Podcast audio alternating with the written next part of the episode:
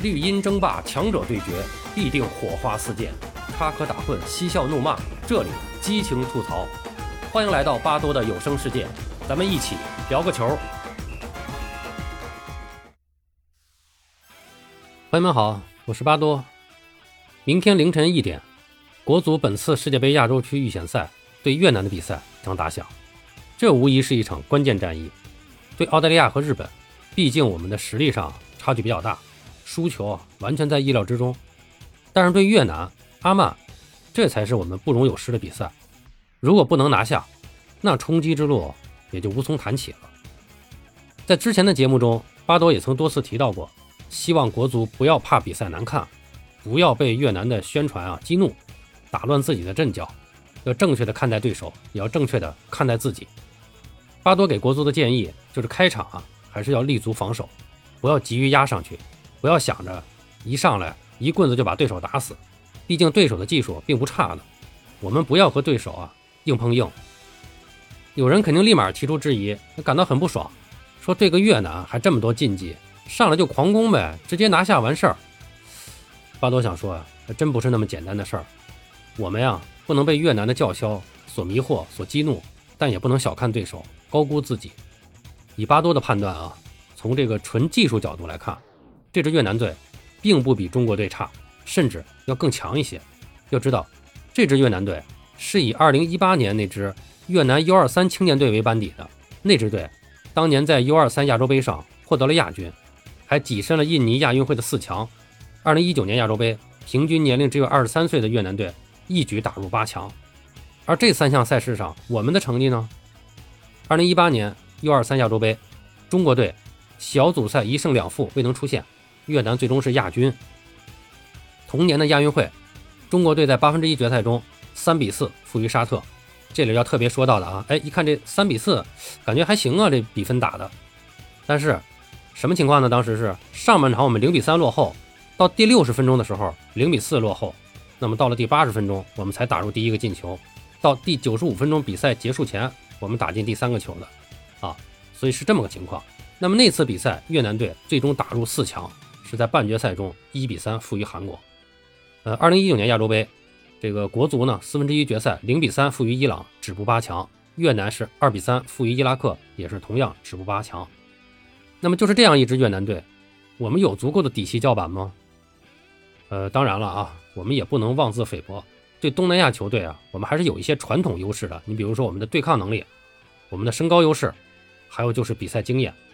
我们参加亚洲区大赛的这个经验啊，那还是优于对手的。所以巴多认为，就是我们在比赛中啊，还是应该寄望于下半场拿下对手。上半场的主要任务就是守住、拖住对手。到了下半场，对手的体力也必然下降。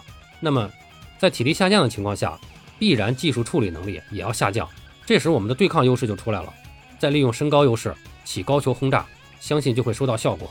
啊，虽然我们的两个主力前锋埃克森和吴磊都不是这个呃高中锋类型的，但是呃对于东南亚球队来说，呃他们的身高还有投球技术也足够使了。何况我们还有这个像郭天宇啊这样的呃正牌的高中锋啊，这个都可以拿出来试一试啊。以上呢是巴多对马上开战的这场比赛的一个展望。其实很多人啊就会觉得，对越南这样的队用得着费这么大劲儿吗？下面我们就说说越南队的前世今生，特别是中国队和越南队交锋的这么一个历史。根据最新一期的国际足联排名，中国队排名第七十五位，亚洲第九；越南队国际排名第九十五位，亚洲仅排第十五。不过现在的这支越南队却是近几年来在亚洲崛起的一股足坛新势力。国足不但在目前的国际排名上在越南之上，甚至在过往的整个交锋历史上，国足对越南。在正式的比赛中啊，几乎是保持了全胜的记录。国足和越南国家队的首次交锋，要追溯到1959年，当时在朝鲜平壤举办的一场非国际 A 级的友谊赛中，中国队是2比0战胜了当时的越南队。那么之后，在20世纪60年代，国足和该队又进行了四场这个非国际 A 级的友谊赛，国足是三胜一平，保持不败。那么由于特殊的历史原因啊，这个在整个七八十年代，国足和越南队啊并没有交手记录。两队正式的国际 A 级赛事交锋，直到1997年才开始。当时，在1998年法国世界杯的亚洲区预选赛小组赛阶段，国足在胡志明市以三比一客胜越南队，回到北京主场则以四比一大胜对方。两千年一月，中国队在亚洲杯预选赛的小组赛上以二比零客胜越南。二零零九年和二零一零年，国足在亚洲杯预选赛的小组赛上，主场先以六比一大胜越南，客场再以二比一战胜对手。呃，到了二零一二年六月八日，在武汉举行的一场友谊赛中，国足是三比零完胜对手。那么这场比赛也是两队之间的最近一次交手。综合来看，国足和越南历史上共交手十一次，国足十胜一平，取得绝对优势。如果仅论正式的国际 A 级赛事交手，国足以六战全胜对越南队形成碾压。但是要注意，就是我们的最后一次跟他们交手是在二零一二年，几乎十年过去了。这十年却是越南足球翻天覆地变化的十年。现在的越南队已经是亚洲足坛一股不可忽视的新生力量，特别是2018年以后的几次赛事。刚才咱们已经说过了，不再重复了。虽然我们没有直接交锋啊，但是平行比较，我们是完全处于劣势的。今年的世预赛四十强赛上，越南队一度力压阿联酋队，排名小组第一。那么最终呢，也是成功晋级了十二强赛。这是。越南国家队首次跻身世预赛亚洲区的最后阶段，也是本届世预赛唯一一支打进十二强的东南亚球队。说到越南队近十年的突然崛起，就不得不说到他们的青训体系。其实，放眼全世界足球领域，得青训者得天下，这是颠扑不破的真理。而中国足球不好好抓青训，所以国家队的水平节节退步，也是佐证之一，只不过是个反面典型罢了。话说，从当年的一支东南亚弱旅蜕变成目前亚洲足球的新势力，越南足球成功的背后离不开他们国内整个精英青训体系的支撑。特别是加莱黄鹰阿森纳学院，这是越南当地的巨头企业，在2007年与阿森纳足球俱乐部和法国的 GorMG 学院合作开办的一个足球学院。阿森纳十分重视和越南的这次合作，学院在青训模式上采用的是和阿森纳完全一样的这个全国选拔集中训练的。运作模式和培训模式，那么他们的教练都是由温格来亲自推荐的。学院里的学生经常有机会到阿森纳和一线队员一起训练。进入学院的孩子可以接受学院七年的足球和文化培训。这期间，学院不仅承担他们的学费，还会教授他们英语、法语等多种语言。那么当时这些孩子的年龄呢，普遍在十二岁到十四岁。十多年之后的今天，该学院为越南各级国字号输送了十余名国脚。比如越南队目前阵中的球星阮公凤，还有后防铁闸梁春长，都来自这个学院。而过去的十多年，在越南，像加莱黄鹰阿森纳学院这样的自由职业俱乐部主导的这个青训机构，并不是一家，还有很多。比如胡志明市的 PVF 越南足球发展基金，这个也是其中的一个佼佼者。PVF 更多的借助了曼联的力量，在2018年取得 U23 亚洲杯亚军的那支越南队中。大部分球员都是出自上述两家青训机构。那么事实上，像越南这种模式的精英青训学院，在中国国内也并非罕见。但是真正能培养出的一线球星，却寥寥无几。那么原因在哪儿呢？其实就是中国与越南相比，缺乏科学的青训比赛体系。那么这就是足球运动的一大规律，就是比赛比训练重要。我们的失败就在于过多的强调训练，而比赛打得太少。动不动就长期集训，却没有热身赛打。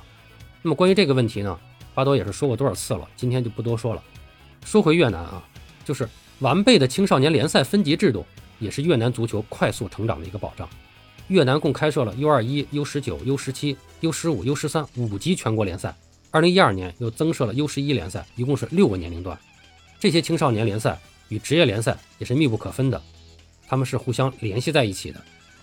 那么越南联赛中对年轻球员有明确的出场要求，就是甲级队伍的梯队必须参加越南足协组织的全国青少年联赛，否则被禁止参加职业联赛。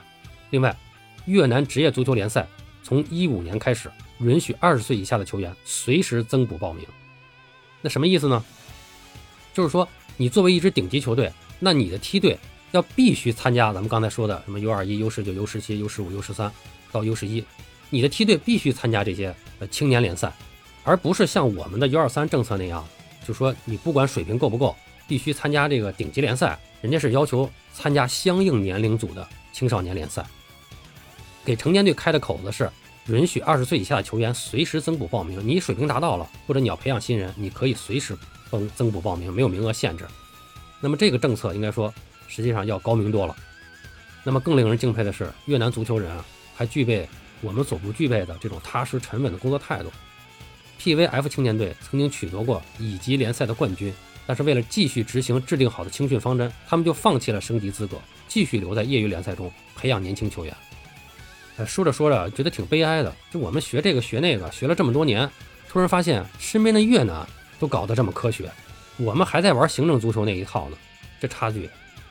最后特别要介绍一下这个目前越南队中的几个核心球员啊，主要就是越南三软，呃，国内媒体呢也也有管他们叫阮氏三雄的，就是人家姓阮啊，踢起球来可一点都不软。越南三软中名气最大的莫过于有越南梅西之称的前锋阮公凤，他出生于一九九五年。就是出自加莱黄鹰的这个青训体系，目前效力于越南职业联赛的胡志明市俱乐部。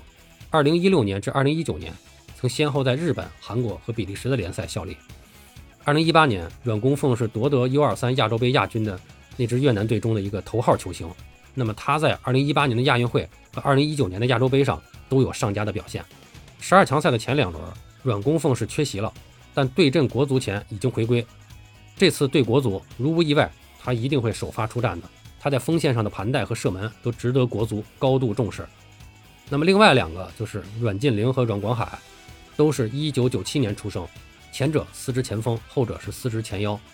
在四十强赛阶段，阮晋玲以五个进球成为越南队内的头号射手。那么他的得分手段还是比较丰富的。阮光海则是在十二强首战一比三输给沙特的一战中呢，打进了一个精彩的世界波，也是越南队目前唯一的十二强赛进球者。那么他的盘带能力甚至在阮公凤之上，而且有一脚精准的传球能力。从越南队的从越南队惯用的阵势来看，可能会采取这种五四幺的一个防守反击打法。那么阮公凤和阮晋玲的这个位置怎样摆放，是一个值得商榷的地方。呃，但无论如何啊，就是国足对阵越南绝不能轻敌，尤其是对三软，必须通过这个认真研究之后，做好针对性的防守政策。所以我们呢，还是希望国足在。凌晨这个比赛中呢，能够打好比赛，发挥自己的优势和特长，打好这场比赛，拿到相应的分数，一步一个脚印的走下去。好了，今天我们就聊这么多，让我们八号凌晨一点，共同关注国足的关键之战吧。